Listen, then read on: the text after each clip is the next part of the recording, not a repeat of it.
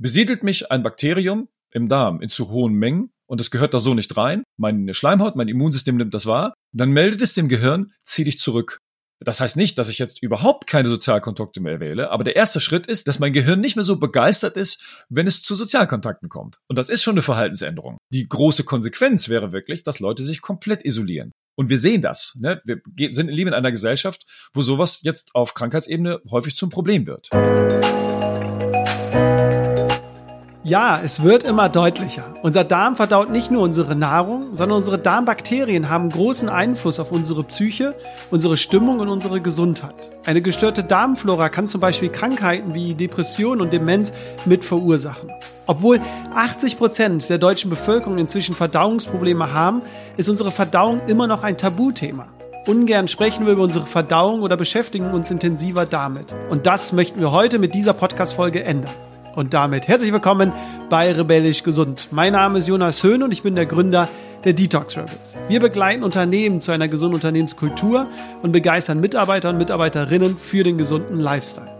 Oft schauen wir erst auf unsere Verdauung, wenn das Problem schon da ist. Warum es aber sehr sinnvoll sein könnte, sich präventiv mit unserer Verdauung auseinanderzusetzen, erfährst du im Gespräch mit Tom Fox. Als Sportwissenschaftler, Dozent und Ernährungstherapeut der klinischen Psychoneuroimmunologie betreut Tom Fox viele Patientinnen und Patienten und beschäftigt sich intensiv mit dem Darm und seinen Einfluss auf unsere Gesundheit und unsere Psyche. Konkret erfährst du in diesem Gespräch, welche Beziehung es zwischen unserem Gehirn und unserem Darm gibt und wie diese miteinander kommunizieren, welchen konkreten Einfluss unser Darm auf unsere Psyche, Stimmung und Wohlergehen hat, was genau passiert, wenn unsere Darmflora gestört ist, wie Depression und Darmgesundheit zusammengehören? Und was es mit einer Stuhltransplantation auf sich hat, ob Präbiotika und Probiotika uns wirklich im Alltag helfen, auf welche Signale du im Alltag achten solltest was du im Alltag machen kannst, um die Darmflora positiv zu beeinflussen und welche konkreten Tipps du im Bereich Ernährung für die Darmgesundheit umsetzen solltest. Es warten nicht nur viele spannende Insights aus der Forschung auf dich, sondern auch praktische Tipps für den Alltag. Also, viel Spaß mit dieser Folge. Rebellisch gesund. Der Podcast von den Detox Rebels zu deinem gesunden Lifestyle. Lieber Tom, vielen Dank für deine Zeit und schön, dass du digital zugeschaltet bist. Von wo aus bist du zugeschaltet? Ich sitze in äh, Bonn in meinem Büro. In Bonn. Du warst aber die letzten Wochen unterwegs, hast du gesagt, in ja, Salzburg? Ich, genau, ich musste ein bisschen, also ich habe ja das Glück, dass ich äh, unterrichten darf und zwar auch auswärts und dass das jetzt auch wieder funktioniert alles und äh, war ein paar Tage unterwegs, habe Online-Unterricht gemacht und ein paar Tage in Salzburg auf einer Weiterbildung als Dozent, richtig. Konntest du die Natur ein bisschen genießen rund naja, um Salzburg oder? Ich konnte zumindest morgens und abends auf dem Fußweg hin zum Schulungszentrum mir den Untersberg angucken. Aber ich hatte keine Zeit in die Berge zu gehen, leider.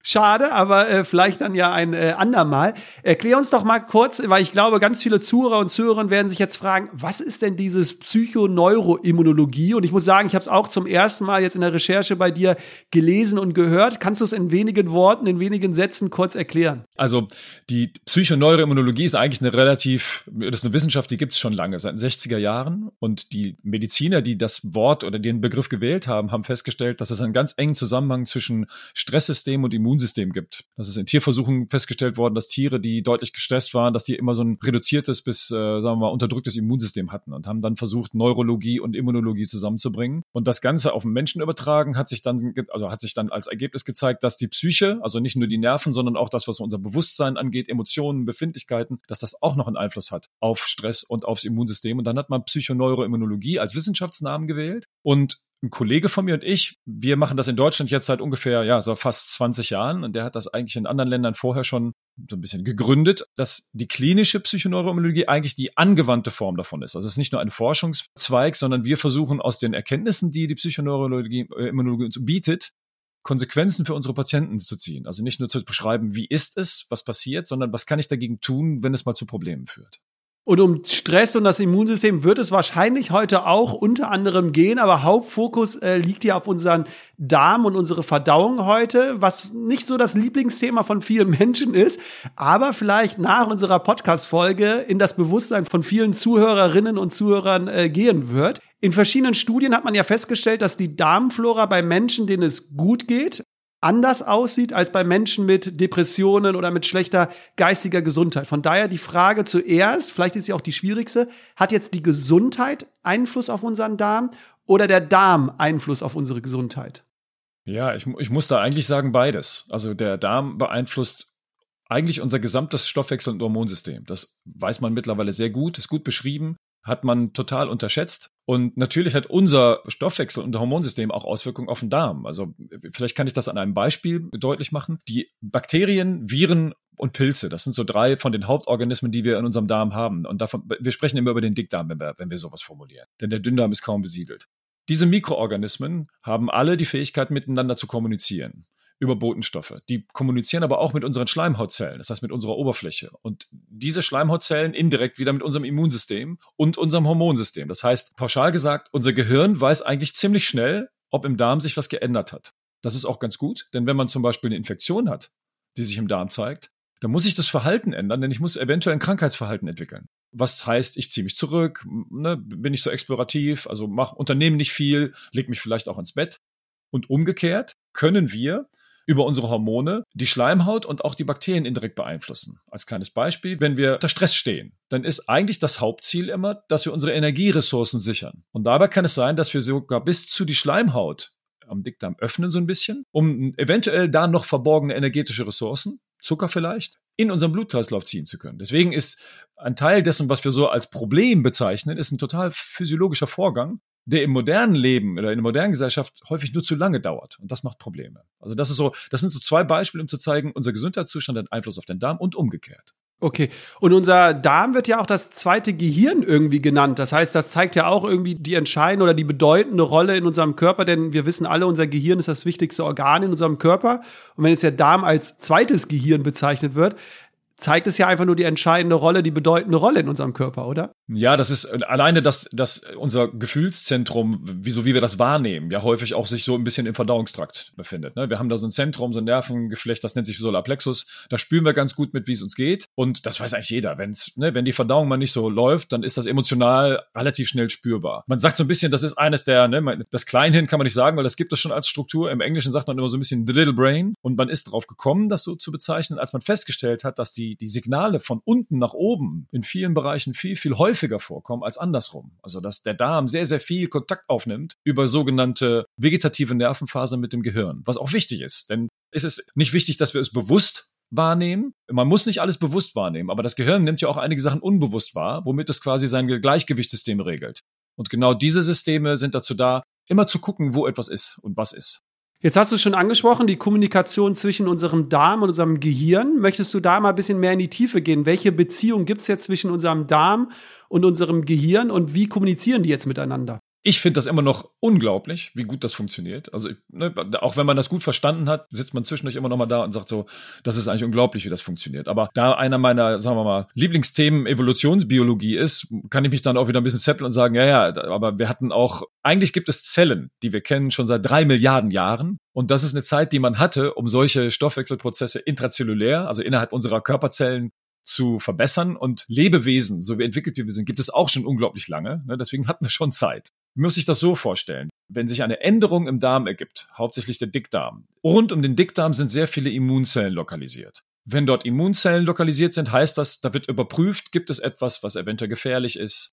Könnten da Bakterien sein, die wir noch nicht kennen, gegen die wir vielleicht Antikörper bilden müssen? Gibt es andere Mikroorganismen? Das heißt, das Immunsystem wacht so ein bisschen auf der Hinterseite der Schleimhaut, damit keine Fremdeiweiße uns irgendwie stören oder auch lebensgefährlich werden könnten. Aber natürlich ist es wichtig, dass, wenn da das Immunsystem sitzt, dass wir Informationen dort aufnehmen können. Und zwar nicht nur auf Immunzellebene, also dass so eine Immunzelle einfach Informationen aufnimmt, die ich mit einer anderen Zelle austauscht, sondern dadurch, dass das Ganze wenn man sich vorstellt, vielleicht zu einer Infektion führen kann, könnte es sein, dass in den nächsten Stunden oder Tagen dort sehr viel Energie verbraucht wird. Und dann muss es Nerven geben, die anderen Organen, wie zum Beispiel unserem Gehirn, was ein sehr großer Energieverbraucher ist, hast du eben schon gesagt, das Wichtigste. Das Gehirn muss dann informiert werden. Und zwar auf den sogenannten vegetativen Nervenfasern, sodass das Gehirn eventuell sich entscheiden kann, den Energiestoffwechsel zu ändern, um sowas wie Traubenzucker, was jetzt ein sehr wichtiger Brennstoff ist, dem Immunsystem nicht zur Verfügung stellen zu können, aber quasi so ein bisschen zu überlassen. Und man sieht, dass wenn es Keimänderungen, Bakterien- oder Virenänderungen im Dickdarm gibt,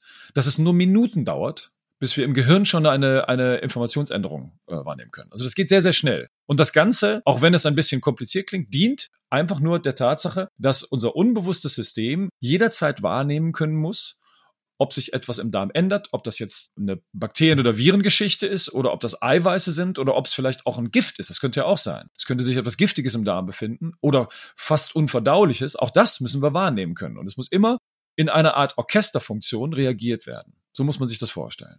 Und das alles, äh, du hast es jetzt mehrmals angesprochen, ich will nur einmal den Begriff äh, nennen, das passiert alles über den Vagusnerv, oder? Weil das ist, glaube ich, so in ganz vielen Büchern, in ganz vielen Artikeln liest man jetzt immer mehr von diesem Nerv. Magst du da, also die, die Kommunikation erfolgt über diesen Vagusnerv, richtig? Sowohl als auch. Wir müssen uns unser, unser autonomes Nervensystem, so wird das genannt, wobei das nicht ganz stimmt, weil das arbeitet ja nicht autonom. Es ist natürlich auch nochmal abhängig von Befindlichkeiten, psychischen Befinden, Emotionen und so weiter. Es gibt zwei Anteile in diesem sogenannten unabhängigen oder autonomen Nervensystem. Ich nenne das jetzt einfach mal so. Und das ist der Vagus und das zweite ist der Sympathikus. Und früher hatten sich das sehr einfach gemacht. Da hat man gesagt, der Vagus ist so der Entspannungsnerv oder der, das Entspannungssystem und der Sympathikus ist so das angeregte Anspannungssystem. Wenn wir also Gefahr wahrnehmen, dann dominiert der Sympathikus und macht uns in der Lage, Sachen gut wahrzunehmen, wegzulaufen, zu kämpfen, zu flüchten und so weiter. Und der Vagus ist eher derjenige, der dann, wenn Entspannung angesagt ist, dafür sorgt, dass die Funktionen in Organen, die sich unter Stress vielleicht nicht zeigen durften, wie zum Beispiel Verdauung, dass das dann wieder funktioniert. Das ist leider nicht ganz so einfach. Man hat dann irgendwann festgestellt, dass dieser Vagus eben nicht nur Entspannung macht, sondern auch Immunkompetenz macht, das Verdauungssystem orchestriert, zum Teil sogar auch in eine Stressreaktion eingebunden ist. Das war also viel komplexer. Aber dadurch, dass der Vagus sehr, sehr viel Wahrnehmungsmechanismen hat. Man nennt das auf äh, Medizinerfachsprache Interozeptoren, also Antennen für die innere Wahrnehmung, kann man eigentlich sagen. Der kann das sehr gut und deswegen wird er häufig erwähnt. Aber man darf nicht vergessen, dass der Sympathikus auch Auswirkungen hat. Ne? Es sind eigentlich beide Nervensysteme, die sowohl über, über sensorische Reize, also Wahrnehmungsreize, als auch über exekutive, also Ausführungsreize, dass da unten vielleicht sich ein Muskel anders anspannen muss, den Darm so ein bisschen begleiten. Okay, du hast ja jetzt auch schon angesprochen, der Darm beeinflusst eher das Gehirn, weil die Informationen mehr von unten nach oben sozusagen kommen. Jetzt erklär uns doch mal oder den Zuhörerinnen und den Zuhörern, was passiert denn jetzt, wenn der Darm nicht richtig funktioniert? Also wir da irgendwelche Probleme haben, Erkrankungen haben oder oder, die wir vielleicht im Alltag auch gar nicht mitbekommen. Aber welche Auswirkungen hat jetzt, wenn der Darm nicht richtig funktioniert auf unser Gehirn? Die Frage ist gut. Das kann sehr das kann völlig asymptomatisch ablaufen, eine Änderung, dass man das wirklich nicht merkt. Aber es kann natürlich auch Symptome machen. Das wissen alle von uns. Und es gibt leider da keine besonders guten Zahlen, denn wir müssen davon ausgehen, dass laut Krankenkassendaten so in um die 80 Prozent der deutschen Bevölkerung Verdauungsprobleme haben. Darin verbinden oder verbergen sich allerdings so, ne, leichte Verdauungsstörungen, Unregelmäßigkeiten, aber auch die Erkrankungen, die wir kennen, die Verdauungsstörungen machen. Verbergen sich alle in dieser großen Gruppe. Aber es ist 80 Prozent ist viel. Wenn ich jetzt eine Verdauungsstörung habe, die ich merke, ist ganz klar, da kann ich reagieren. Es gibt aber Änderungen, die sich häufig im Milieu, sagt man so schön, befinden. Ne? Also ich weiß jetzt zum Beispiel subjektiv, ich weiß jetzt nicht, ob sich seit ein paar Stunden ein paar Bakterien nicht mehr so haben teilen können und oder ob diese kleine Kolonie der Bakterien, die vielleicht wichtig sind, in den letzten paar Stunden eine gute Zahl hatte, ne? Vielleicht weniger geworden. Das nehme ich nicht wahr. Das würde ich erst wahrnehmen, wenn das wieder äh, Auswirkungen auf andere Kolonien hätte, wieder Auswirkungen auf die Schleimhaut hätte und die Schleimhaut würde mir das über den Vagus melden und dann würde ich das erst merken. Das kann Jahre dauern. Das heißt, es kann unter Umständen Änderungen geben, Störungen, Probleme, die ich vielleicht sogar mikrobiologisch, man kann sowas ja auch untersuchen mit einer Stuhluntersuchung, schon sehen kann. Aber die Person, um die es geht, die hat noch gar keine Symptome. Und das ist so ein bisschen die Krux an der Geschichte. Du hast, glaube ich, eingangs gesagt, dass das Mikrobiom oder dass die Bakterien und andere Mikroorganismen im Stuhl, dass die oder in unserem Dickdarm, dass das sehr unterschiedlich ist. Das ist ein bisschen das Problem der modernen Gesellschaft. Wenn wir davon ausgehen, wie wir entstanden sind, dann ist der Mensch eigentlich mal ein Sammler und Jäger gewesen. Und wenn wir uns Kulturen angucken, die es heute noch gibt, dann ist bei denen die sogenannte Stuhlflora, so nennt man das, viel variabler aber auch viel flexibler. Das heißt, die ändert sich sehr, sehr schnell. Die kann sich gut auf eine Nahrungsänderung anpassen. Und der moderne Mensch, so nenne ich den jetzt mal, der kann das nicht mehr so gut. Bei uns ist das alles ein bisschen rigide und statisch.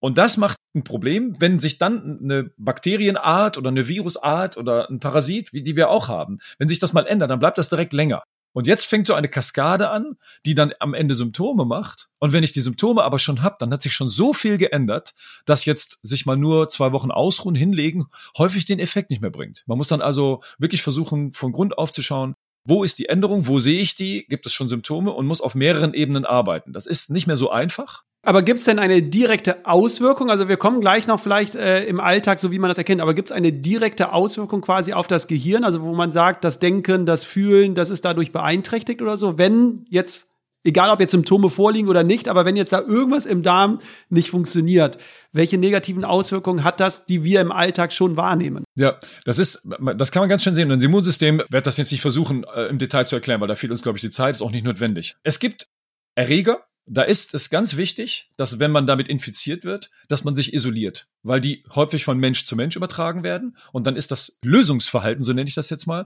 soziale Isolation. Das sind ganz häufig Bakterien. Das heißt, besiedelt mich ein Bakterium im Darm in zu hohen Mengen und es gehört da so nicht rein, meine Schleimhaut, mein Immunsystem nimmt das wahr, dann meldet es dem Gehirn, zieh dich zurück.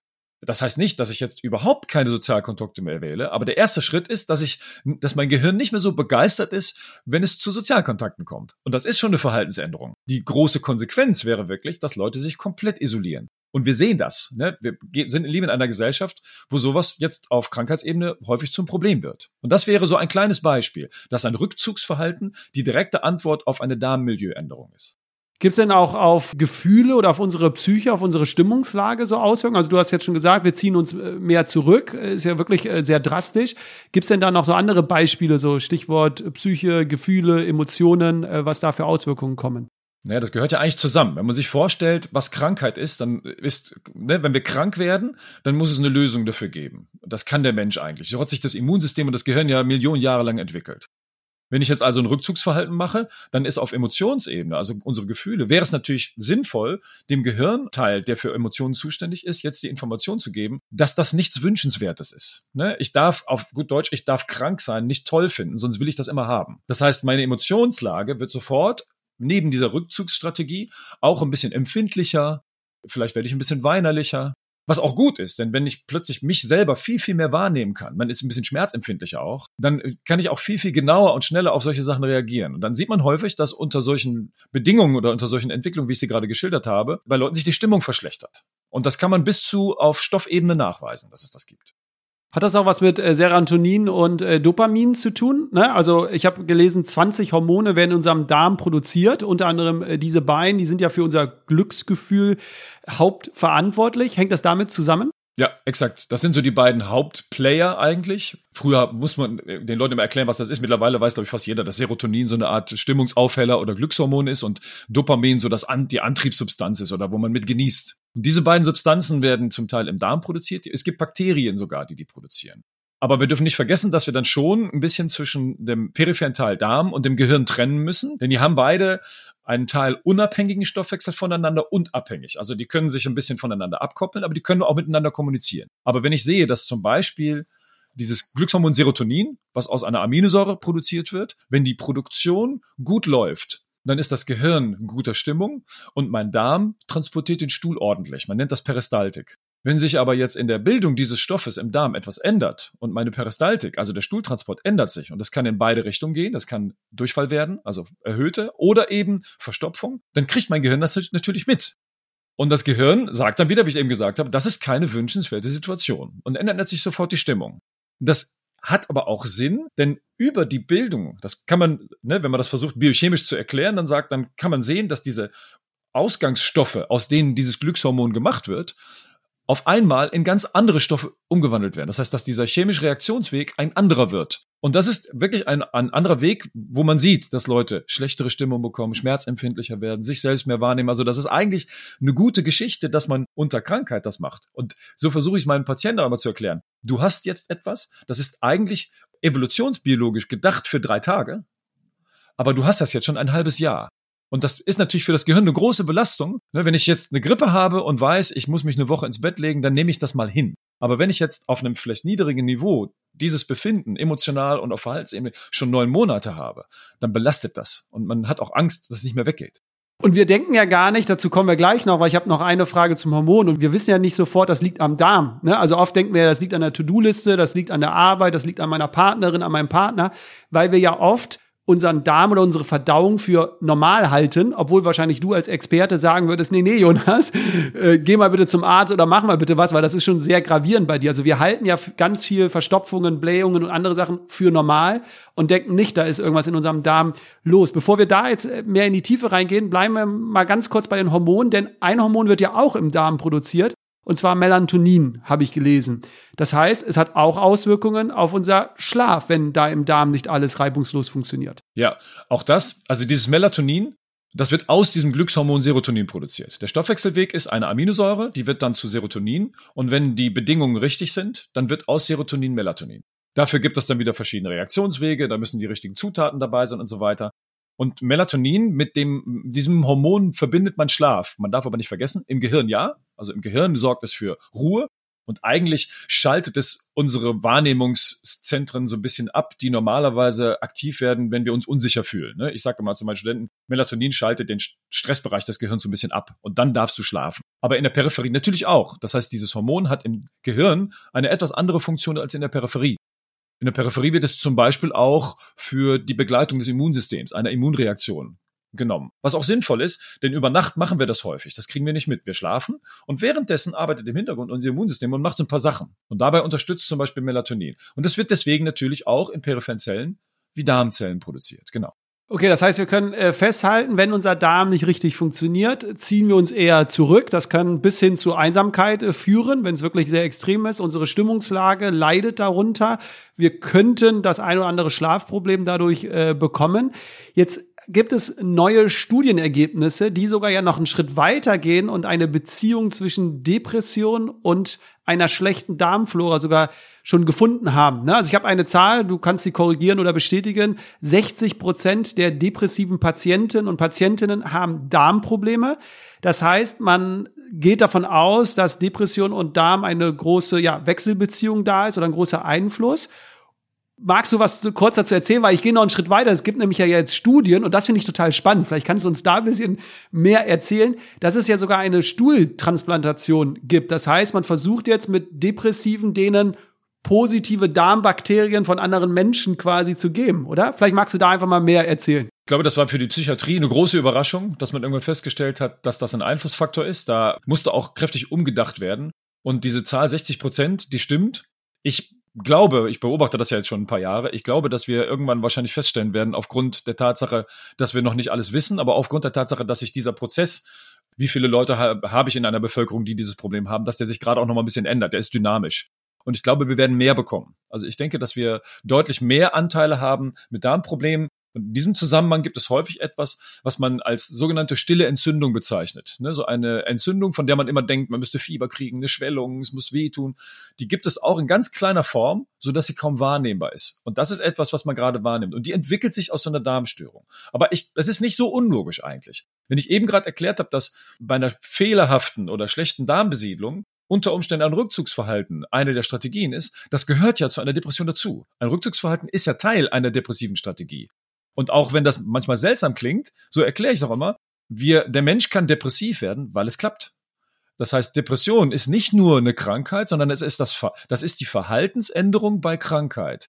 Aber die ist nur vorgesehen für ein paar Tage oder Wochen. Die ist nicht vorgesehen für das, was wir jetzt sehen, dass Leute das wirklich Monate oder Jahre haben. Und das ist natürlich auch nicht so einfach, weil wenn man sich vorstellt, dass bei einer Depression nicht selten sowas wie eine Psycho- oder Verhaltenstherapie gemacht wird, und das Problem ist aber zum großen Teil der Darm und seine Mikroflora, dann ist das, dann darf das auch nicht die einzige Strategie sein, die bei Patienten angewandt wird. Und das meinte ich mit Umdenken. Ne? Das ist gerade ein dynamischer Prozess, wo man feststellt. Passiert das schon? Oder ja, ist das noch ja, eher so? Ja, okay. also ist wie in jedem Beruf es sind noch nicht alle so weit, dass sie das annehmen wollen oder vielleicht umsetzen können, aber auf Forschungsebene ist es sehr deutlich. Also wenn ich mir die Zeitschriften angucke, die sich auch mit dem Thema Psychoneuroimmunologie beschäftigen, dann kann man sagen, dass die schon seit gut 15, fast 20 Jahren, also die, es gibt ein paar gute Artikel von 2005 und 2006, wo man wirklich beschrieben hat, dass eine Entzündung oder eine Darmstörung eine der Hauptursachen für eine Depression sein kann. Das weiß man schon sehr lange. Aber die Erfahrung sagt immer, wenn jemand was publiziert, was interessant ist, heißt das noch nicht, dass übermorgen alle das auch schon wissen. Das heißt, wir müssen immer damit rechnen, dass sich das in der, in der Gruppe derjenigen, die sich damit aktiv zeigen, auch ankommen muss. Aber weil das so ist, sehe ich das gar nicht so negativ. Denn wenn man weiß, dass man das behandeln oder verändern kann, dann ist das doch prima. Was man dann schnell gemacht hat, das ist jetzt eine Antwort auf den zweiten Teil deiner Frage, dann hat gesagt, wenn denn jetzt eine Depression eine Darmstörung ist und wenn diese Darmstörung vielleicht eine fehlerhafte Bakterienbesiedlung ist, dann kann man doch versuchen, die Bakterien, die sich da fehlerhaft zeigen, durch die Besiedlung anderer Bakterien oder vielleicht auch sogar Antibiotika, selbst das ist manchmal tatsächlich eine Option, zu ändern. Das Problem ist nur, dass wenn man das oral macht, ich arbeite sehr, sehr, schon sehr lange mit sogenannten probiotischen Bakterien. Wenn ich die oral appliziere, also wenn Leute die nehmen, dann muss ich über die Magenpassage. Und im Magen ist so viel Salzsäure, dass viele der Keime, die wir oral einnehmen, dort kaputt gehen. Das heißt, ich nehme 100 Keime und vielleicht kommen nur 10 an. Dann kann man sich ausrechnen, dass die 10, die dann auch noch durch den Dünndarm müssen, vielleicht auch nochmal reduziert werden. Dann kommt im Dickdarm also ein Bruchteil an, und den muss ich dann nutzen, um das Milieu zu ändern. Das kann dann unter sehr, sehr disziplinierter Einnahme Monate und manchmal sogar Jahre dauern. Und dann sagt man, hat man irgendwann gesagt, wisst ihr was, wir machen das einfacher. Wir geben die direkt in den Dickdarm in eine Stuhltransplantation. Und das funktioniert leider nicht bei allen, die das bekommen. Aber dadurch, was wir immer mehr wissen, wie man transplantiert, welche Kulturen man nehmen darf, welche nicht, wie die aufbereitet werden müssen, ist so die positive Ziffer oder also der Anteil der Patienten, die durch eine Stuhltransplantation Vorteile haben, die wird immer größer. Das fing, glaube ich, am Anfang mit 20 Prozent an und 80 nicht. Dann war man irgendwann bei 50. Ich bin nicht ganz sicher. Ich glaube, jetzt ist man bei zwischen 60 und 80 Prozent der Patienten, die davon profitieren, wenn die Stuhltransplantation gut gemacht ist. Das heißt, es wird jetzt wirklich schon in der Praxis, sind jetzt nicht nur einfach Studien, so wie ich es gelesen habe, sondern in der Praxis wird es wirklich schon durchgeführt und man kann auch positive Ergebnisse sozusagen schon erkennen, dass Menschen dadurch äh, weniger depressiv sind. Ja, das wird in der Praxis gemacht. Das heißt natürlich nicht, dass jeder, der praktizieren darf, das macht. Es gibt ein paar Spezialisten. Da muss man unter Umständen, wenn man das Problem hat, sich auch ein bisschen auf die Reise machen. Aber das ist in der Tat, ich bin jetzt in Bonn und es gibt in Köln zwei Spezialisten, die das wirklich sehr gut machen das ist eigentlich so meine letzte Option. Also wenn ich mit Patienten arbeite und stelle fest, dass was wir hier machen, dauert mir oder dem Patienten oder der Patientin zu lange, oder wir stellen fest, wir kommen in diesem Prozess nicht so weiter, wie wir beide das wollten, dann ist für mich einer der letzten Gänge sagt, jetzt versuchst du doch nochmal das. Ne? Wir sind ein kleines Stück weitergekommen, wir haben aber noch nicht alles lösen können. Vielleicht ist die Stuhltransplantation das, was es so ein bisschen zu Ende bringt im Heilungsverlauf. Genau. Ich will gar nicht zu viel in dieser Podcast-Folge über all diese negativen Folgen und Krankheiten sprechen, sondern natürlich auch gleich über die positive Nachricht, wie wir ja was verändern können. Aber ich fand das, als ich das alles so recherchiert habe, erstmal so spannend, weil bei ganz vielen Menschen der Darm gar nicht so die höchste Priorität hat. Und ich versuche jetzt durch die Erkenntnisse, die du hier mitteilst, vielleicht dem Zuhörer, der Zuhörerin mitzugeben. Achtung, achtet vielleicht mal auf euren Darm. Und da meine letzte Frage, um nochmal vielleicht die Wichtigkeit hervorzuheben. Es gibt nämlich noch eine andere Beziehung, habe ich gelesen, und zwar zur Krankheit Parkinson. Vielleicht kannst du da nochmal in ein paar Sätzen erklären, welche Beziehung es da gibt oder welchen Einfluss oder was die Studienlage äh, da zeigt. Also das ist, ich habe ja die Fragen vorab gesehen, fand das total spannend, dass du die Frage gestellt hast, weil man mittlerweile da eine gute, gute Datenlage hat auch. Aber bei Alzheimer ist es fast das Gleiche. Also ich kann genauso Darmveränderung, Milieuveränderung feststellen und eine Beziehung zur Demenz herstellen. Das geht auch. Und Parkinson gehört ja im Großen und Ganzen auch mit einem Teil der Symptome beziehungsweise Ursachen zum, zum Bereich Demenz. Bei Parkinson hat man ganz lange gedacht, dass das Problem oder die Störung sich ausschließlich im Gehirn abspielt im Zwischenhirn, dass da Gehirnbereiche kaputt gehen und dadurch Botenstoffübertragung, da geht es um, um diesen Botenstoff Dopamin, dass das nicht mehr klappt und dass dann zum Beispiel das Bewegungsverhalten sich verschlechtert, was begleitet wird in dem Hirnzentrum, dass sich das Verhalten ein bisschen ändert, ne? dass die Leute Emotionsprobleme haben. Parkinson-Patienten haben häufig das Problem, dass die Mimik nicht mehr so funktioniert, dass sie sich nicht mehr so mitteilen können. Und hat ganz, ganz lange eigentlich versucht, immer nur aufs Gehirn zu schauen, bis man gemerkt hat, dass ein Großteil der Patienten mit Parkinson überhaupt nicht auf die medikamentösen Strategien, die man versucht hat, denen zu geben, reagiert hat und hat versucht dann rauszufinden, was sich noch so ändert und ist dann tatsächlich auf den Darm gekommen und musste feststellen, dass es sogar Gemeinsamkeiten gibt, dass es also nicht bei Parkinson ganz verschiedene Änderungen gibt, sondern dass die Änderung, die wir im Darm sehen, bei vielen Patienten, die Parkinson haben, gleich ist. Dass also die Änderung in eine, sagen wir mal, Parkinson-Richtung geht. Ne, dass, dass zum Beispiel Bakterien, die sehr gut Ballaststoffe verstoffwechseln können, dass das nicht mehr so gut klappt und dass es eher Eiweiß für Stoffwechselnde sind. Ne? Das ist ein, ein Ergebnis aus einer großen Studie gewesen. Und dass der menschliche Darm das eigentlich so gar nicht sollte. Der, wir sind ja Mischköstler. Das heißt, der, der Mensch ist ein Allesesser, der sollte auch alles essen und eben nicht nur Fleisch oder eben nicht nur Eiweiß, Hülsenfrüchte, was auch immer, Käse. Ne? Und dass man aber bei, bei, bei diesem Krankheitsbild sieht, dass die Flora sich so verändert, dass die Bakterien, die eben viel besser mit Eiweiß umgehen können, quasi fast die Überzahl haben.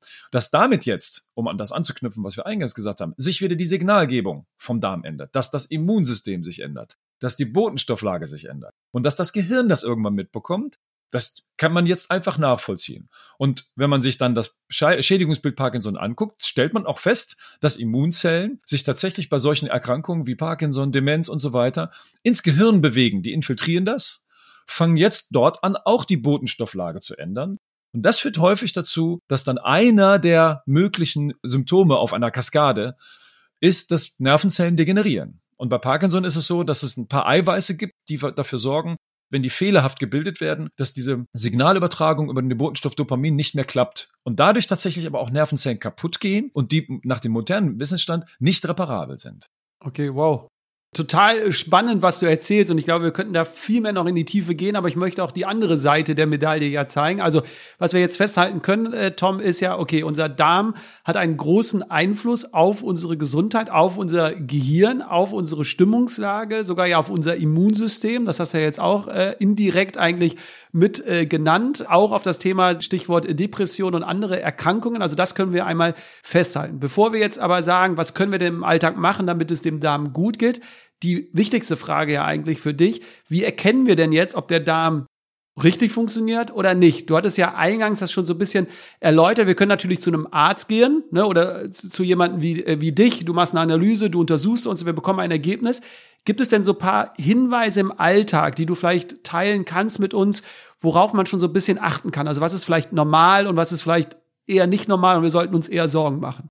Ja, das mit dem Normal, ne? Ja, was ist schon normal, im, genau. Im Rheinland sag mal, normal jedes nicht, ne? da kommt der Kölsche ja durch, ja, ja sehr ja. schön. Ja. Ähm, also was, was, worauf man achten könnte, ist, du hast gerade gesagt, so für viele ist der Darm nicht so wichtig.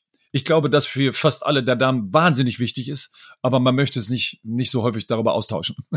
Man redet nicht so gerne über Verdauung, Thema. Ne? Ja. ja. natürlich. Und da, da, ich glaube, das ist einfach, was unsere Gesellschaft macht. Tom, eigentlich müsste man sich doch, statt zu fragen, wie geht es dir, doch einfach nur fragen, wie war dein letzter Stuhlgang, oder? Und dann schon weiß man, ob es einem gut geht oder nicht, oder? das wäre eine Möglichkeit. Mal gucken, welche Antwort wir bekommen, ja. Also die Antwort auf, wie ist Ihre Verdauung, ist bei mir auch häufig dann, dass die Leute sagen, normal weil sie es vielleicht aber auch nicht anders kennen oder weil in der Familie das so ist, um, um ein paar Hinweise zu geben. Wenn du jetzt so fragst, was kann man den Leuten mitgeben? Natürlich kann man mal gucken, ob die Verdauung gut funktioniert. Kann man täglich auf die Toilette? Ist der Stuhl geformt? Hinterlässt er Spuren? Riecht er auffällig? Das sind Sachen, die wir, ne, das klingt jetzt ein bisschen komisch, dass man das jetzt machen soll, aber das sind ganz normale Geschichten, Hundebesitzer zum Beispiel werden jetzt vielleicht grinsen. Jeder Hund macht das. Ne? Ich sehe meinen Hund auch, denn wenn der sein Geschäft macht, dreht sich fast immer um und riecht kurz dran und weiß dann aber, bin ich ganz sicher, weiß dann intuitiv, alles gut oder nicht. Das machen wir natürlich anders und ich muss jetzt auch nicht die Leute auffordern, dass sie nach dem Geschäft unbedingt dran riechen.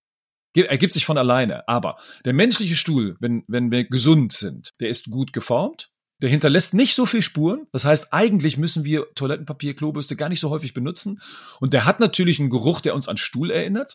Aber wenn Stuhl so anfängt zu riechen, dass man denkt, hm, das ist aber, das ist aber unangenehm, ich darf gar niemanden mehr nach mir reinlassen, dann spricht das dafür, dass unsere Verdauung nicht optimal war. Dass wir also nicht alles, was wir hätten verdauen können, gut verdauen konnten.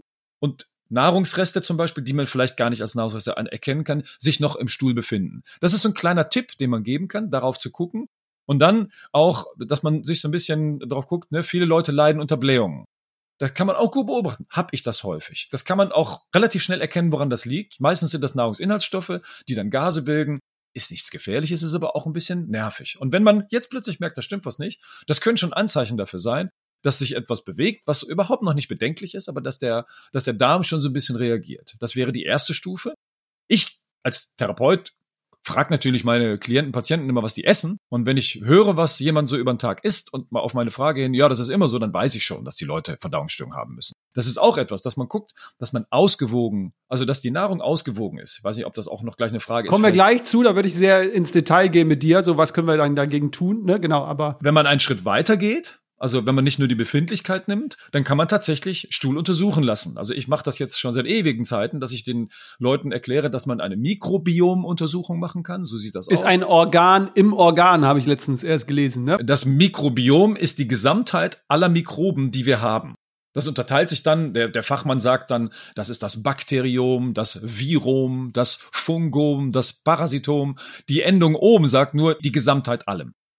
Und das Mikrobiom ist dann alle Mikroorganismen außer unserer Körperzellen, die so in und auf uns rum leben. Und das sind viele. Und das ist auch gut so. Es gibt Untersuchungen, da hat man bei Mäusen versucht, dafür zu sorgen, dass der Darm keimfrei wird. Die werden immer krank. Die sind unglaublich gestresst, die kommen aus ihrem Stressmuster nicht mehr raus und werden ganz häufig krank. Das heißt, dieses komische Gefühl, was man hat, wenn man weiß, es sind Mikroorganismen drin, das ist ganz, ganz wichtig, damit es uns gut geht. Und das ist wieder abhängig von so einem ausgewogenen Verhältnis. Und äh, kurz zum äh, Toilettenbesuch. Äh, was ist so jetzt? Die einen sagen ja dreimal am Tag, die einen sagen nur einmal. Kannst du mal so nur mal eine Zahl? Ist natürlich jetzt nicht maßgeblich, nur so eine Hausnummer. Was wäre normal für eine gute Dom, äh, Domflora, will ich schon sagen. Ich bin zu sehr in Köln. Äh, Darmflora. Ja, immer unter der Prämisse, dass es normal nicht gibt, natürlich. Ich bin immer ganz froh, wenn meine Patienten sagen, dass sie täglich gehen können. Und wenn jemand sehr viel Pflanzenkost isst, also Veganer, Vegetarier, die gehen häufig etwas mehr, etwas häufiger, weil das die Nahrung die Stuhlfrequenz oder die, die Verdauungsfrequenz ein bisschen erhöht. Wenn man sagt, nee, bei mir sind es alle zwei Tage, dann sage ich, ja, so schlimm ist das jetzt nicht, aber ne, es eigentlich wäre es schön, wenn man sich jeden Tag entleeren könnte. Und wenn das dann dreimal ist, dann ist das auch noch okay, wenn viel Gemüse in der Nahrung ist. Und geht es darüber hinaus oder eben darunter, dann möchte ich gern wissen, woran das liegt. Und dann findet man häufig schon Gründe. Gibt es auch ein zu viel quasi? Naja, zu viel, ne, jetzt abhängig von der Nahrung, aber wenn alleine die Zeit, die man dann verbringt, also dass man fünf bis sechs Mal am Tag ein Geschäft machen muss, das, das würde ich jetzt in, in diesem Bereich normal schon fast nicht mehr legen. Man kann es schön vergleichen. Noch bestehende Jäger- und Sammlerkulturen. Das sind ja die, mit denen man uns immer vergleichen kann. Einmal am Tag. Immer. Einmal am Tag. Gut, also wir haben verstanden, Darm hat einen großen Einfluss. Wir wissen jetzt auch vielleicht, worauf wir mal im Alltag achten und dann auch eventuell mal zum Arzt gehen, um es mal wirklich dann zu untersuchen. Ne, das hast du ja jetzt eben auch äh, angesprochen.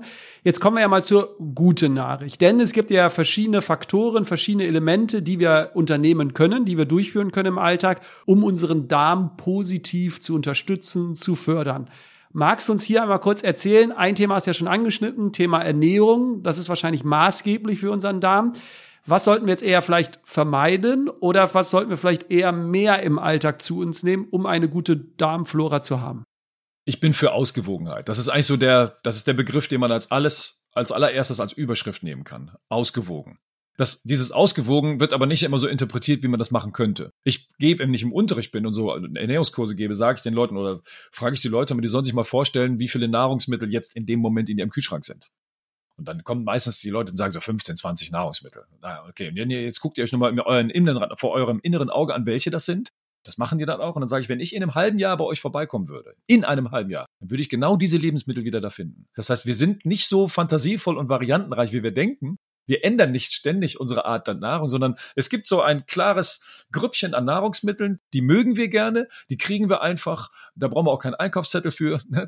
Das ist einfach, wir sind ja auch, was das angeht, nicht so explorativ. Manchmal ist es schön, wenn es bequem ist dass man versucht, rechts und links mal oder vorne und hinten über den Tellerrand hinaus zu gucken und mal Sachen auszuprobieren, die man noch nicht kennt. Ne? Sag mal, guck mal nach Rezepten aus anderen Kulturen, versuch dir die Sachen zu organisieren, ess das mal. Wir haben unglaublich viele Pflanzensorten auf unserem Planeten, die wir essen können. Also man kann da sehr, sehr viel Variation reinbringen. Deswegen bin ich da, was das angeht, echt für Variation. Ich bin nicht so ein Freund davon, sehr, sehr viel stärkelastige Nahrung zu essen. Also das ist Getreide, Hülsenfrüchte, Kartoffeln und Reis. Wenn wir davon zu viel zu uns nehmen, das betrifft aber ne, es gibt Leute, die haben sehr stabile Darmflora, da sieht man das nicht, dann verändert sich unsere Darmflora auch wieder. Denn wir sehr viel verdaubare Stärke in den Darm bringen, dann passt sich der Darm an. Mikroorganismen, die das mögen, überleben dann besser und die anderen, die vielleicht Ballaststoffe gerne gehabt hätten, nicht so sehr. Deswegen ist so eine gewisse Ballaststoffmenge in der Nahrung gut, was einfach ist, weil alles an Gemüse, was man jetzt nicht gerade zwei Stunden gekocht hat, enthält noch sehr viel Ballaststoffe und birgt das dann auch. Und das ist die gute Nachricht. Ne? Also es ist gar nicht so schwer, das zu machen, dass man in der Gemüsegruppe, die wir essen nennen, dass man da so ein bisschen variiert. Und das Zweite ist, dass wir uns auch mal wagen dürfen, mal was auszuprobieren. Wie zum Beispiel so die Meer, ne? Das sind so unsere Großeltern aus meiner Generation, die haben gelernt, dass Fett so ungesund ist. Da bin ich gar nicht so begeistert, weil wir haben festgestellt, dass das nur an der Qualität liegt. Dass man also auch mal sich die Qualität der Öle, die man benutzt, anschaut und mal anschaut, was das ist und dass man dann auch, ne, wenn man zum Beispiel ein gutes Olivenöl hat, dass man auch durchaus gerne mal mehr von nehmen darf. Das ist das Zweite. Dann der Konsum an eiweißreichen Nahrungsmitteln, also Fleisch und Fisch, ganz unabhängig von dieser ethischen und politischen Diskussion, die wir vielleicht führen. Wir führen die jetzt einfach mal auf physiologischer Ebene. Das darf auch nicht zu viel werden. Ne? Man dachte immer, dass unsere Vorfahren in der Steinzeit so fleischraubende äh, Individuen waren, die haben gar nicht so viel Fleisch gegessen, denn das musste man ja alles jagen. Das heißt, wenn ich mir vorstelle, wie aufwendig das ist, an Fleisch zu kommen, dann ist der Konsum heute ein bisschen zu hoch. Und das Fleisch, was wir kriegen können, ist sehr günstig. Und dann machen wir das natürlich auch häufig. Vor 70 Jahren war das komplett anders. Ne? Also zu gucken, dass man vielleicht auch mal schaut, wie viel sollte ich denn wirklich davon essen? Ist das wirklich so wichtig? Und plötzlich stellt man fest, dass man nicht mehr von ein, zwei Nahrungsmittelgruppen sehr viel, sondern von allem so die gleiche Menge nimmt. Und das ist eigentlich das, wovon wir wirklich profitieren können. Umfangreich essen. Aber das ist nicht alles. Denn Nahrung, sagtest du, ist eine Möglichkeit. Es gibt noch zig andere Strategien. Genau, lass uns kurz bei der Ernährung bleiben. Du hattest ja die Ballaststoffe angesprochen. Ich weiß, die Zuhörerinnen und Zuhörer wollen immer so ein, zwei Tipps. Ich weiß, ich bin da auch kein Freund von, weil jeder soll es mal selbst ausprobieren. Aber kannst du vielleicht ein, zwei Gemüsearten, wo so die meisten Ballaststoffe drin sind, damit wir wenigstens ein, zwei Gemüsearten hier genannt haben und sagen kann, wir haben auch ein, zwei Tipps dabei? ich empfehle Wurzelgemüse. Denn wenn wir uns die Entwicklungsgeschichte der Menschen und Urmenschen oder Vormenschen angucken, dann ist Wurzelgemüse ein ganz, ganz altes Nahrungsmittel. Das haben unsere Vorfahren schon ganz, ganz lange gemacht. Und das in verschiedenen Formen. Das muss jetzt nicht nur die Karotte sein. Wenn man mal auf den Markt geht, sieht man, dass es ganz verschiedene gibt. Aber das wäre so ein Tipp. Und was mir sehr am Herzen liegt, und das passt jetzt auch rein, ist, dass wir uns mal Gedanken machen, weil unsere Vorfahren das auch schon lange machen, dass wir uns wieder versuchen, an fermentierte, also vergorene Lebensmittel ranzubringen. Das zum Glück wirkt das gerade wieder so eine kleine Fangemeinde. Ne? Auf Social Media sieht man das. Ich halte sehr viel davon. Zum Beispiel, kannst du kurz Beispiele Sauerkraut zum Beispiel. Aber selbst gemacht dann. ja, natürlich. Ne? Selbst gemacht oder eben, wenn es jemand anders gemacht hat, aber richtig. Man kann natürlich Sauerkraut kaufen und das ist ein, ein konserviertes Produkt, das muss lange halten. Das ist nicht das, was wir meinen. Ich meine wirklich selbst fermentiertes, also auf dem richtigen Wege. Aber es geht auch mit anderen. Das kann man mit Wurzelgemüse machen, mit Zwiebeln und Knoblauch. Und man merkt, wenn man das häufiger macht, dass das die eigene Art und Weise zu essen wirklich bereichern kann, weil das erstmal total lecker ist und dann ist es so unglaublich gesund für den Darm. Also nicht nur die, die Faserstoffe, die da drin sind, sondern die Produkte, die beim Fermentieren passieren, die sind auch nochmal gesund für den Darm. Und wahrscheinlich sich ja auch einfach mal fragen, wenn ich etwas gegessen habe, wie sieht mein Stuhlgang danach aus? Wie ist meine Verdauung? Ne, habe ich das äh, Gefühl, ich muss mich auf die Couch legen und das irgendwie zwei Stunden, drei Stunden Verdauung? Oder kann ich danach ne, durch die Stadt gehen und mir geht's gut? Das wäre ja auch ein Indiz mal dafür, kann ich gewisse Lebensmittel überhaupt gut verdauen oder nicht? Was hältst du denn, äh, das wäre meine letzte Frage zum Thema Ernährung, was hältst du denn so von dem Thema Brain Food? So, wir haben ja jetzt gelernt, Darm hat einen großen Einfluss auf unser Gehirn. Dann brauchen wir ja eigentlich kein Brain Food, was ja so da draußen immer so durch die ganzen Medien Medienlandschaft immer geht, oder? Weil ja eigentlich unser Darm beeinflusst unser Gehirn. Ja, das stimmt natürlich nicht ganz. Wenn wir uns versuchen vorzustellen, wie unser Gehirn aufgebaut ist, dann ist das wirklich ein fettiges Organ. Also ich versuche zu erklären, es ist viel Fisch in unserem Gehirn. Die berühmten Omega-3-Fettsäuren, die wir in der Form, es gibt ja verschiedene Omega-3-Fettsäuren, eine ganz große Gruppe, aber die Omega-3-Fettsäuren, die wir in unserem Gehirn finden, die finden wir leider in den Speiseölen, von denen wir immer sagen, das sind Omega-3-Öle nicht so häufig oder manchmal gar nicht. Deswegen ist die Qualität des Gehirns, findet sich auf stofflicher Ebene in Nahrung aus dem Wasser wieder. Ich will nur nicht nur bei Fisch bleiben. Wir haben gerade über fermentierte Nahrung aus Gemüse gesprochen. Algen ist genauso Nahrung wie Nahrung, die aus der Pflanzenwelt kommt, die, sagen wir mal, in der Erde wächst. Also sich da auch wieder nochmal so ein kleines Türchen aufzumachen und zu sagen, da gucke ich nach und mag das vielleicht. Und alles, was diese Omega-3-Fettsäuren enthält, vor allen Dingen die Omega-3-Fettsäure DAH. Die kommt, ne, das mittlerweile ist nicht mehr so, dass die Leute wissen, dass es Omega-3-Fettsäuren gibt, sondern die kennen dann auch noch die Namen. Also das wissen die meisten mittlerweile. Das ist Brain Food. Also da profitiert unser Gehirn von. Es gibt Beispiele, dass das manchmal nicht klappt. Das sieht man nämlich manchmal in der Schwangerschaft oder Stillzeit bei Frauen, dass die dann darunter leiden, dass sie ein bisschen Kurzzeitgedächtnisstörung bekommen. Und dann sieht man genau in der Phase, dass die Fettmenge im Gehirn etwas geringer wird, weil ein Teil davon über die Muttermilch zum Kind geht. Und dann sieht man, dass, das, dass es nicht nur eine Idee ist, ne, also was modernes, Brain Food, sondern das gibt es wirklich. Und ich bin der Meinung, dass wir genau diese Inhaltsstoffe, wie diese Fette zum Beispiel, dass wir die täglich in der Nahrung finden sollten. Okay, super. Dann lass uns mal kurz über die anderen Faktoren sprechen, denn du hast ja schon angesprochen, nicht nur mit unserer Ernährung können wir unseren Darm positiv beeinflussen oder fördern, sondern es gibt noch so ein paar andere Faktoren. Magst du die uns kurz nennen und auch kurz dann natürlich erläutern, worauf es da ankommt? Hat ein bisschen mit Nahrung zu tun. Nicht schnell essen. Das ist ganz, ganz wichtig. Wenn wir, je schneller wir essen, desto schlechter verdauen wir Dinge. Aber wenn wir schnell essen, dürfen wir nicht vergessen, dass unser Gehirn das wahrnimmt, dass wir schnell essen. Das kann schnell mal ein Fehlsignal im Gehirn sein, was heißt, ist doch gefährlich, was hier passiert. Weil wenn es so schnell geht, wird die Verdauung schlechter. Und dann sehen wir häufig Abweichungen, die dann Monate später kommen. Also das ist auch ein Tipp. Nimm dir für Essen Zeit mach es nicht zwischendurch, sondern wenn du isst, dann iss. Und guck auch währenddessen nicht aufs Smartphone oder im Fernseher, sondern iss nur. Und am besten noch, nimm dir jemanden, den du magst, der neben dir sitzt, da macht es am meisten Spaß. Und es ist wirklich auch am gesündesten. Das ist ein zweiter Tipp. Ein dritter Tipp wäre, unsere Vorfahren haben immer, bevor sie etwas zu essen bekommen konnten, sich bewegen müssen. Immer. man unterschätzt das. Ich würde vor dem Essen immer versuchen, irgendwie eine kleine Bewegungseinheit. Das muss jetzt keine Stunde Joggen sein. Es reicht manchmal, wenn man so zwei, drei Minuten sich Zeit nimmt und vielleicht am Schreibtisch oder mit einer kleinen Yogamatte, die in der Nähe ist, ein paar Übungen nur. Und auch nicht etwas, was so, ne, was man so aus dem Handgelenk machen kann, sondern Übungen, wo man merkt, oh, man muss schon was machen. Das lässt sich auch am Arbeitsplatz gut einrichten. Viele Firmen, sag mal, versuchen sogar ihre Mitarbeiter mittlerweile zu überzeugen, das zu machen. Vor dem Essen eine kleine Bewegungseinheit. Und das letzte, Oder die Treppe hoch runter. Ja, zum Beispiel. Und, und wichtig, vor dem Essen, nicht nach dem Essen.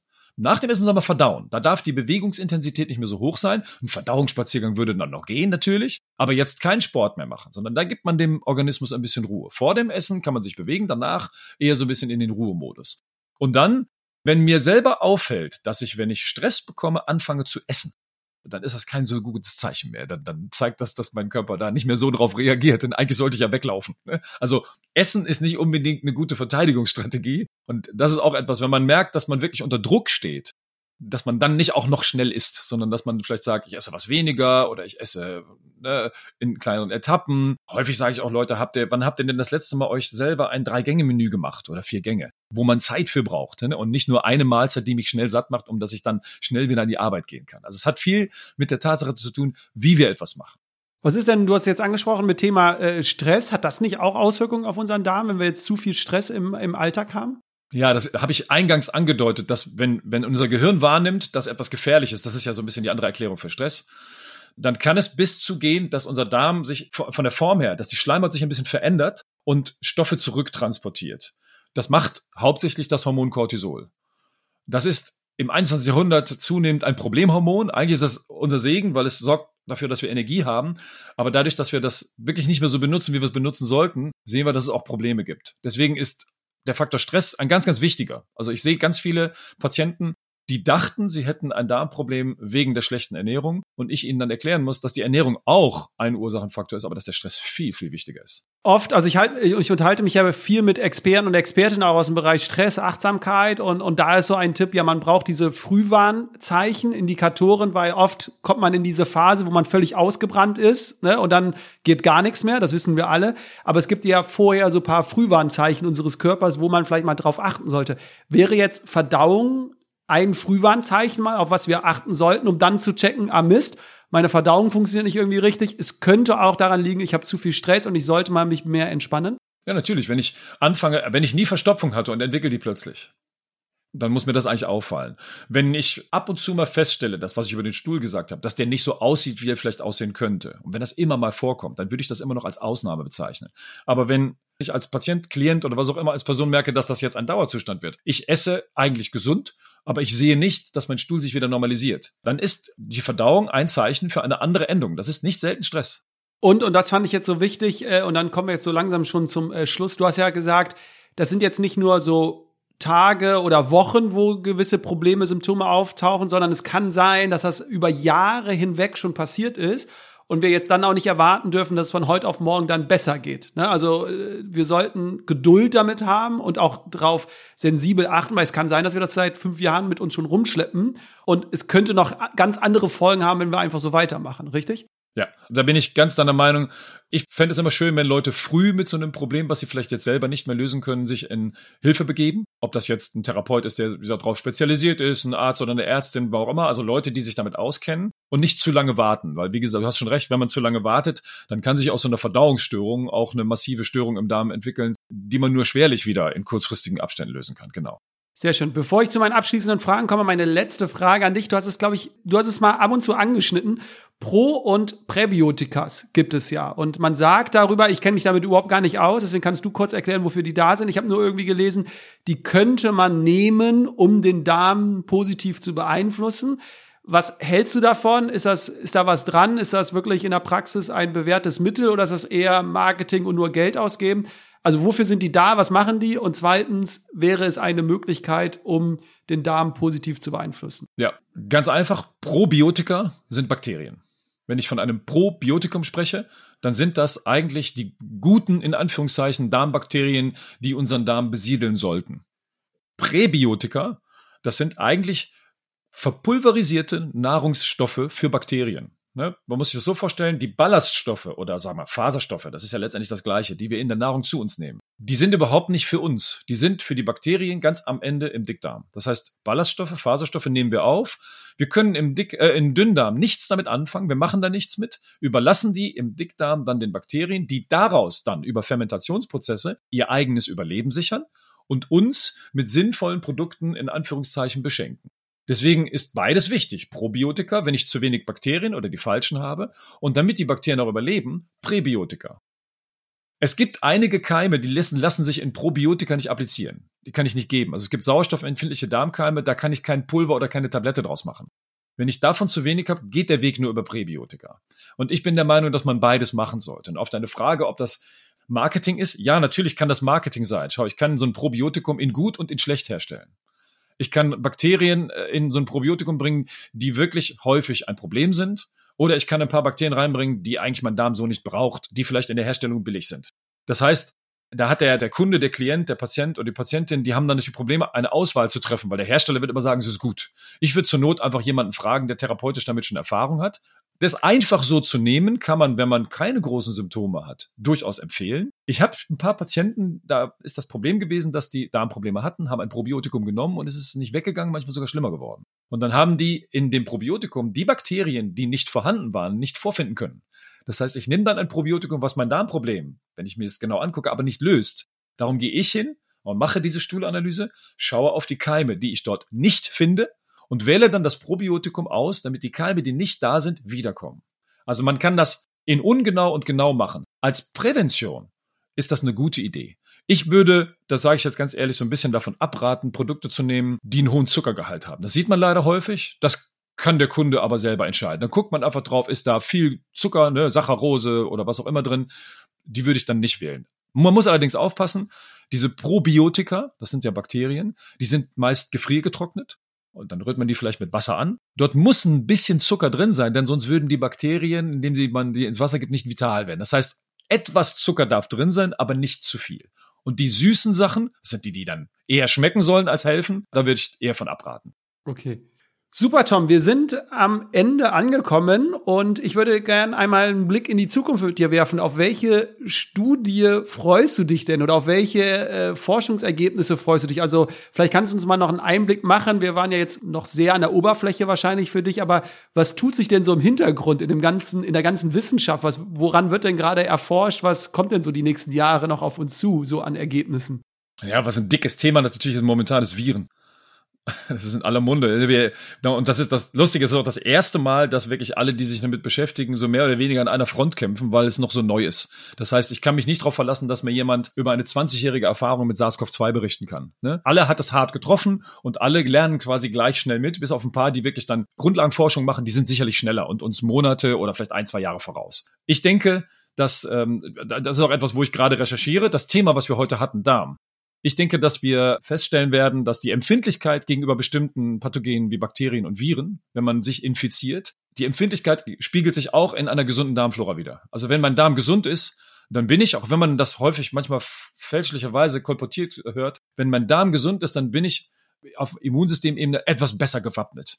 Das darf nicht über den Eindruck hinwegtäuschen, dass es nicht auch dann zu einer Infektion, eine Krankheit kommen kann. Aber ich bin etwas stabiler. Und die ersten Ergebnisse, die ich so mitkriege, deuten darauf hin. Und das ist etwas, was ich hoffe, dass die Bevölkerung das mitnimmt. Das wird sicherlich nicht das letzte Mal sein, dass wir uns mit so einem Virus rumschlagen müssen. Das wird nochmal kommen. Und dass wir dann aber etwas besser wissen, wie müssen wir dann eigentlich handeln. Und wenn es so viele gibt, wie ich gesagt habe, die Verdauungsstörungen haben, dann ist das auch ein kleiner Teil, nicht der komplette Teil, ein kleiner Teil der Erklärung, warum es vielleicht viele so hart getroffen hat. Und ich denke, dass das etwas ist, wo wir drauf gucken. Das ist das eine. Das zweite ist, weil es auch jetzt ein Thema ist, was mich beschäftigt. Das ist, was, was passiert denn mit den Leuten, die jetzt diese Viruserkrankung hatten und so lange krank sind, diese sogenannte Long-Covid? Da gibt es auch schon Antworten drauf. Auch das wird nicht das letzte Mal sein. Und das ist wichtig, denn was wir nicht vergessen dürfen, ist, dass in den nächsten fünf Jahren wird die Haupterkrankung weltweit die Depression sein.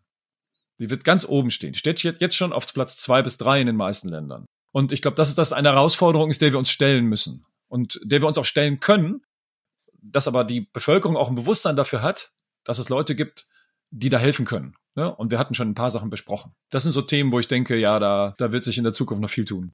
Und äh, unser Motto bei den Detox Travels ist immer, wir sagen, wir müssen nicht mehr machen, sondern einfach nur etwas anders machen. Und deswegen auch an dich äh, die Frage, was würdest du dir denn wünschen oder erhoffen, was wir Menschen in Bezug auf das Thema Darm in der Zukunft anders machen? Vielfältiger, und nicht so schnell essen. Wahrscheinlich auch nicht to go, oder? Du, vor der Pandemie bin ich sehr viel gereist mit Flieger und Bahn. Ich fand nicht alles lustig, was ich sehen durfte. ja, also wenn wir alles Esser sind, dann dürfen wir das wörtlich nehmen. Variabel essen, entspannt essen in einer guten Atmosphäre und nicht zu schnell. Ich glaube, da haben wir schon eine Menge getan. Tom, man kann mehr über dich im Internet finden, äh, wenn man alles unter dem Stichwort Tom Fox eingibt. Du hast, wie gesagt, eine, eine eigene Praxis in Bonn. Also alle, die aus dem Rheinland kommen, können natürlich mal persönlich bei dir vorbeischauen. Ähm, du bist auch als Dozent unterwegs. Was würdest du denn jetzt vielleicht dem einen oder anderen empfehlen, der jetzt nicht gerade aus dem Rheinland kommt? Gibt es irgendwie im Internet ein Buch, ein YouTube-Video, wo du noch sagen würdest, das kann ich euch empfehlen, da kriegt ihr noch mehr Infos. Kannst du da noch ein, zwei Tipps, Hinweise geben? Also ich, man findet mich bei YouTube auch. Äh, das wird man sehen, dass man dann, wir machen einmal im Jahr so einen virtuellen Adventskalender, dass ich dann da stehe und in meiner Küche drei Minuten Rezepte verrate. Das ist etwas, wenn Leute sagen, das ist was etwas für mich, da stelle ich Rezepte vor, die manchmal sehr exotisch, aber manchmal nicht sind die so mit meiner Philosophie übereinstimmen. Man kann natürlich auch mich googeln und gucken, gibt es ein paar Vorträge, manche Sachen findet man bei YouTube. Und es gibt ein schönes Buch, das hat mein Lieblingskollege und einer meiner besten Freunde, Leo Prömbaum, geschrieben, das heißt Werde wieder Mensch. Also das kann ich wirklich empfehlen. Das ist ein Kochbuch mit sehr viel Inhalten, so wie ich dir beschrieben habe. Da geht es nicht nur um den Darm. Es sind tolle Rezepte, viele schöne Erklärungen. Das kann ich wirklich nur empfehlen. Also das ist etwas, wo ich, wo ich denke, das ist eine sehr große Bereicherung. Okay, werden wir natürlich äh, verlinken. Und an dieser Stelle, Tom, vielen Dank für deine Zeit. Hat mich auf jeden Fall zum Nachdenken schon mal angeregt. Auch ich werde jetzt mal äh, intensiver sich, äh, mich mit meiner Verdauung beschäftigen. Von daher vielen Dank für deine Zeit und für die wahnsinnigen äh, Impulse und auch den Tiefgang. Vielen, vielen Dank schon mal. Vielen Dank auch von meiner Seite. Hat mich sehr gefreut, äh, dass ich kommen durfte. Super. Und ihr seid es gewohnt, liebe Zuhörerinnen, lieber Zuhörer, egal wo du bist, noch einen schönen Tag und bis bald. Macht's gut, bleibt gesund. Tschüss.